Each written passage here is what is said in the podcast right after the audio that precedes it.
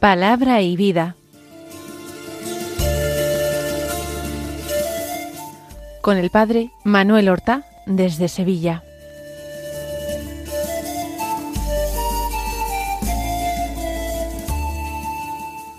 En el nombre del Padre y del Hijo y del Espíritu Santo.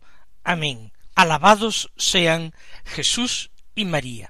Muy buenos días, queridos amigos, oyentes de Radio María y seguidores del programa Palabra y Vida. Hoy es el día del Señor. Es el domingo.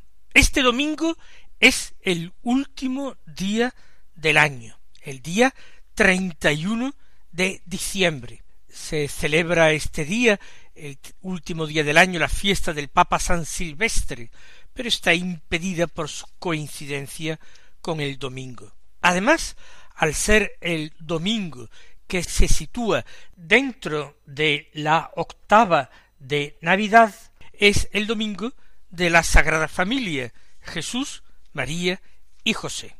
Terminamos, pues, el año con esta fiesta extraordinaria de la Sagrada Familia, en que celebramos conjuntamente al Señor, al Niño Jesús, junto con la Santísima Virgen María, nuestra Madre, y con nuestro gran patrono y maestro de vida interior, que es San José. Podemos hacer distintas lecturas de la palabra de Dios en la misa del día. Teniendo en cuenta que estamos en el ciclo B de lecturas.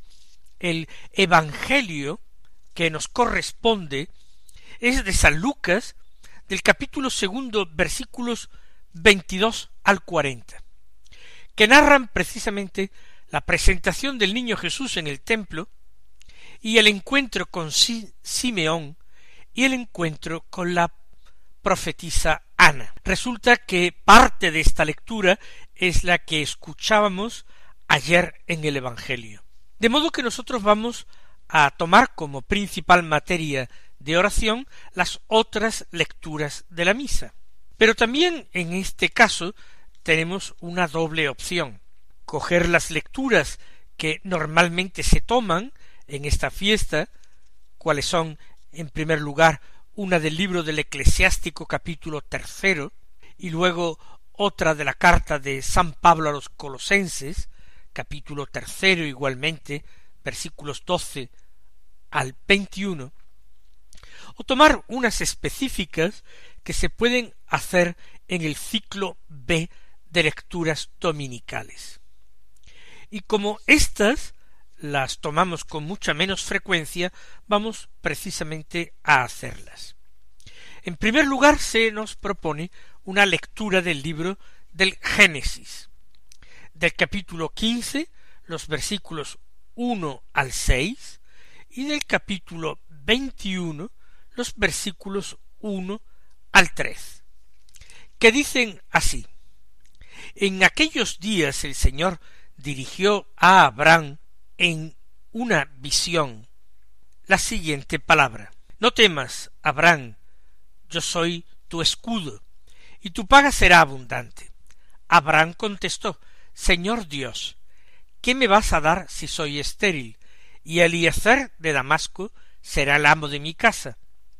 Abraham añadió, No me has dado hijos, y un criado de casa me heredará. Pero el Señor le dirigió esta palabra, No te heredará ese, sino que uno salido de tus entrañas será tu heredero. Luego lo sacó afuera y le dijo, Mira al cielo y cuenta las estrellas si puedes contarlas. Y añadió, Así será tu descendencia. Abraham creyó al Señor y se le contó como justicia. El Señor visitó a Sara como había dicho. El Señor cumplió con Sara lo que le había prometido. Sara concibió y dio a Abraham un hijo en su vejez, en el plazo que Dios le había anunciado. Abraham llamó Isaac al hijo que le había nacido, el que le había dado Sara. Bien, en primer lugar tenemos que decir cuál era la esperanza de Abraham y por qué esa importancia del hijo. En estos momentos de la historia del pueblo elegido de Dios, en estos momentos de la historia de la salvación, no había sido revelado con claridad la inmortalidad del hombre, la supervivencia de su espíritu inmortal después de esta vida, ni mucho menos la resurrección de los muertos.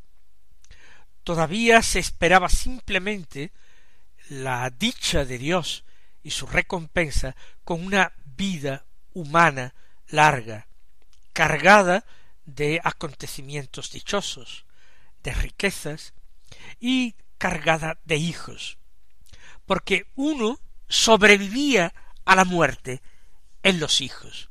Los hijos salidos de nuestras entrañas seguían viviendo después de nosotros, de tal manera que algo de nosotros resistía a la muerte y se proyectaba hacia el futuro. No había una inmortalidad personal en este sentido, en una continuación en los hijos, pero este sentido extraordinariamente comunitario, grupal de, de la familia, hacía que los hombres se identificaran de tal manera con ella que aceptaran y se conformaran con esta supervivencia especial.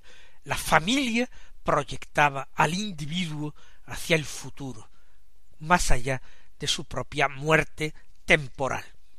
Pues bien, Dios le ha prometido a Abraham una descendencia. Todavía no le ha revelado en plenitud la verdad. Más adelante se le irá revelando al mismo Abraham, pero todavía no en plenitud. Los planes de Dios están trazados de acuerdo con su voluntad y de acuerdo con unas etapas, de acuerdo con una progresión que él mismo establece en su infinita y divina sabiduría. Le dice a Abraham en primer lugar no temas. Extraordinarias y bellísimas palabras que el Señor dirige siempre a sus amigos. No temas. No debemos tener miedo a Dios. Tenemos que tener miedo al pecado. Debemos mirar con desconfianza y prudencia nuestra debilidad, nuestra naturaleza caída, inclinada siempre al mal. Eso es lo que debemos mirar con miedo, no a Dios, porque el designio de Dios es designio de vida y de salvación. Dios se acerca al hombre para alentarlo, para darle esperanza, para prometerle su amistad, su amor, para prometerle la vida sin término, para prometerle su salvación. Por eso Dios Abraham, su amigo, que se fiaba de él plenamente, viene a decirle no temas, yo soy tu escudo, soy tu defensa, no soy tu enemigo, no soy el que viene a hostigarte, a amenazarte. Yo soy tu amigo, tu defensa, tu paga será abundante. ¿Paga por qué? Por esa amistad que Abraham le ha entregado a Dios. Abraham merece recompensa por su fe, porque se ha fiado plenamente de Dios, porque se ha fiado más de la palabra de un Dios al que todavía no conoce demasiado, se ha fiado más de su palabra que de su propio juicio, de su propia opinión y ha antepuesto la voluntad de Dios y el querer de Dios a su propio interés. Abraham, sin embargo, que no conoce abiertamente los planes de Dios, le dice Señor Dios, ¿qué me vas a dar si soy estéril y Eliezer de Damasco será el amo de mi casa? Eliezer, el sirio de Damasco, era el mayordomo de Abraham, el que Abraham tenía puesto al frente de sus siervos, de sus ganados, de su negocio. Era su hombre de confianza, su lugarteniente. Y por tanto, según la costumbre de la época, sería su heredero si Abraham no dejaba familia.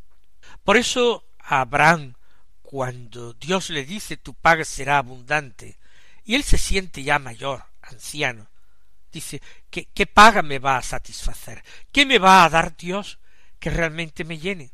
¿Qué tiempo tengo para disfrutar de esa paga?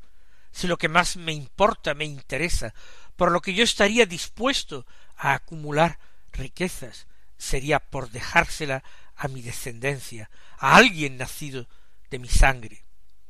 Cuando un extraño y extranjero, este sirio va a ser mi heredero, ¿qué es lo que el Señor me va a dar como paga?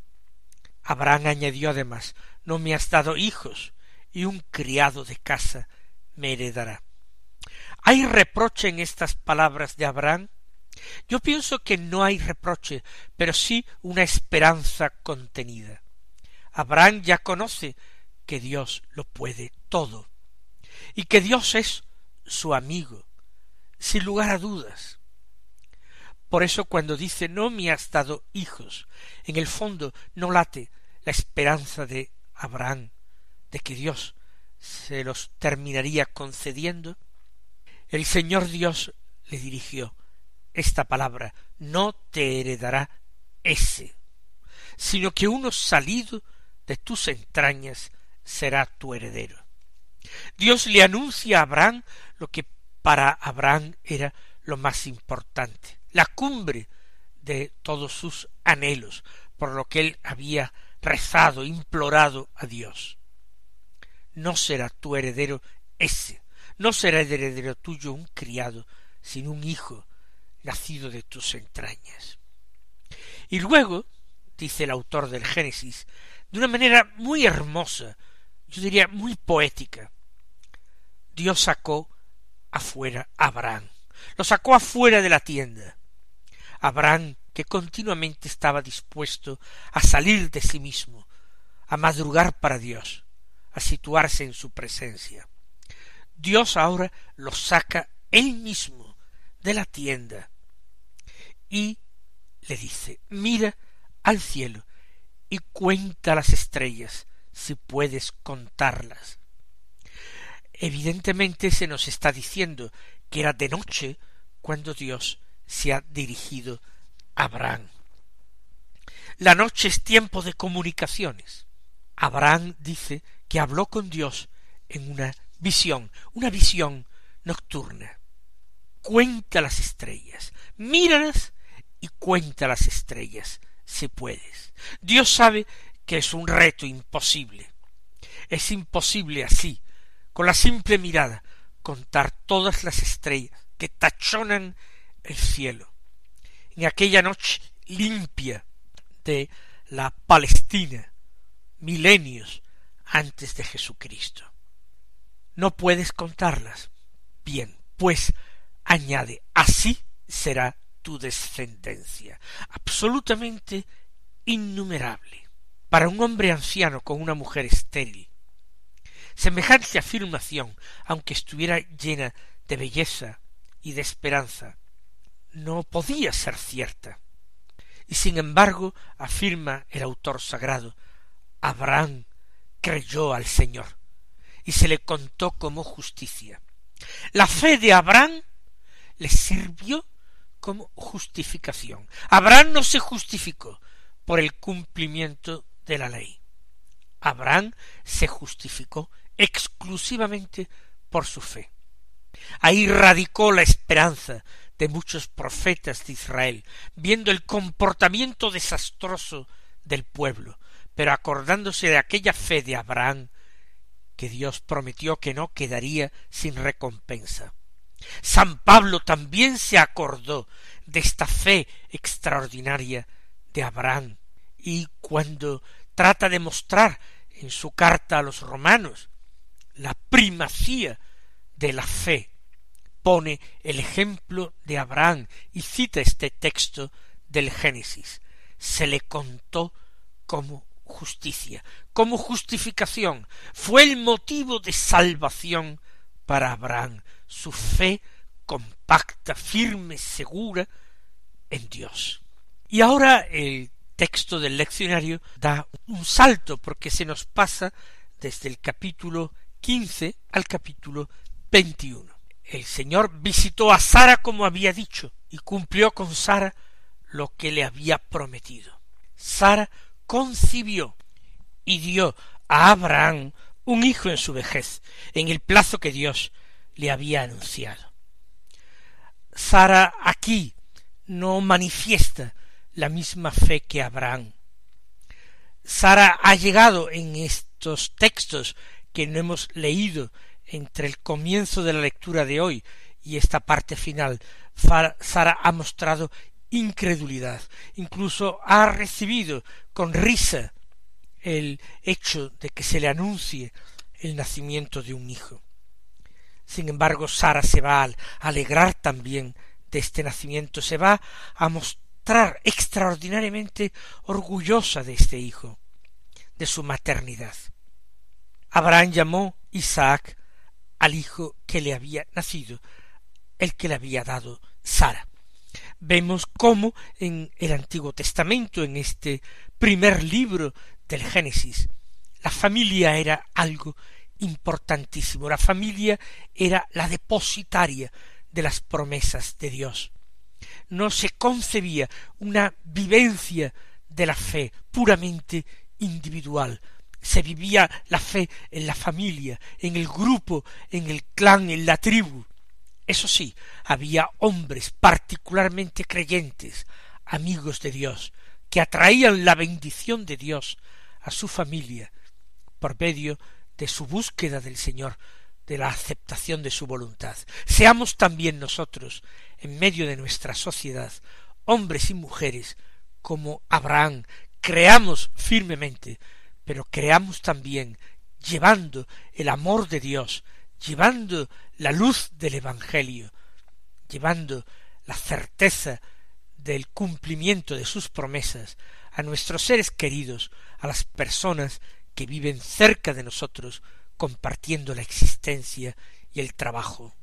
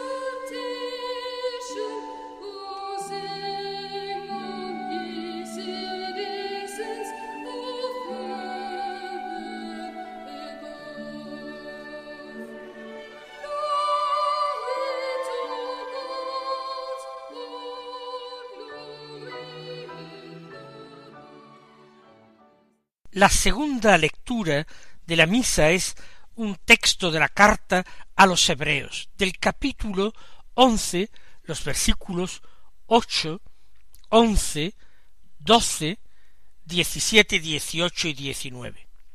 Dice así, hermanos, por la fe obedeció Abraham a la llamada y salió hacia la tierra que iba a recibir en heredad. Salió sin saber a dónde iba, por la fe también Sara, siendo estéril, obtuvo vigor para concebir, cuando ya le había pasado la edad, porque consideró fiel al que se lo prometía.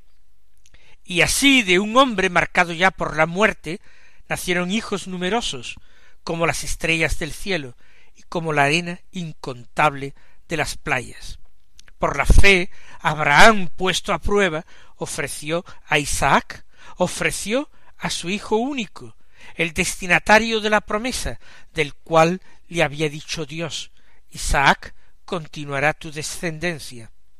Pero Abraham pensó que Dios tiene poder hasta para resucitar de entre los muertos, de donde en cierto sentido recobró a Isaac. El autor de la carta a los hebreos ensalza, canta la fe de Abraham, el padre, patriarca, el antepasado del pueblo elegido de Dios. Por la fe obedeció Abraham a la llamada. Se refiere el autor de la carta a los hebreos a la vocación de Abraham, cuando Dios le mandó salir de su tierra, de la casa paterna, e ir al sitio donde él le mostraría. Un sitio para el que no le entregó ningún plano, no le dio ningún mapa en el que orientarse. Se le dijo simplemente que dejara lo que tenía con la promesa vaga de que alcanzaría para sí y su descendencia una tierra en propiedad en la que vivir. También exalta el autor de la carta la fe de Sara. Quizás, tal como lo relata el libro del Génesis, no hubo demasiada fe en Sara, pero este autor de la carta a los hebreos dice que siendo estéril obtuvo el vigor para concebir porque consideró fiel al que se lo prometía. Para el autor de la carta a los hebreos, Sara también creyó y la concepción de su hijo Isaac fue recompensa de su fe.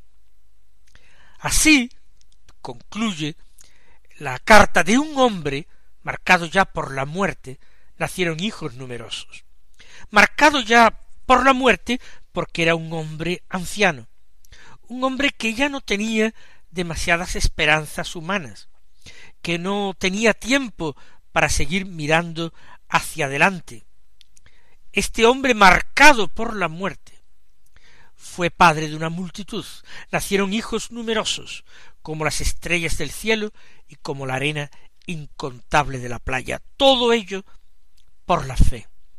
Pero por la fe, sigue diciendo, Abraham estuvo dispuesto a sacrificar a Isaac puesto a prueba, lo ofreció, ofreció a su hijo, a su único, al culmen, al resumen de toda su esperanza, al destinatario de la promesa, a aquel de quien Dios le había dicho Isaac continuará su descendencia. ¿Y todo esto por qué? Porque Abraham siguió creyendo y creyó que Dios puede incluso resucitar de entre los muertos, y así, de aquel lugar de la muerte que era el ara sobre la que había atado a Abraham, de allí lo recobró vivo como hijo para su ancianidad. Pidamos al Señor, al finalizar este año, esta fe firme y sólida de Abraham. Pidamos también la gracia de ser capaces de testimoniarla, de comunicarla a los demás. Que el Señor os colme de bendiciones y hasta mañana si Dios quiere.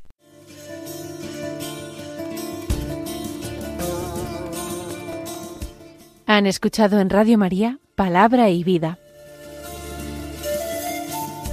un programa que dirige el Padre Manuel Horta.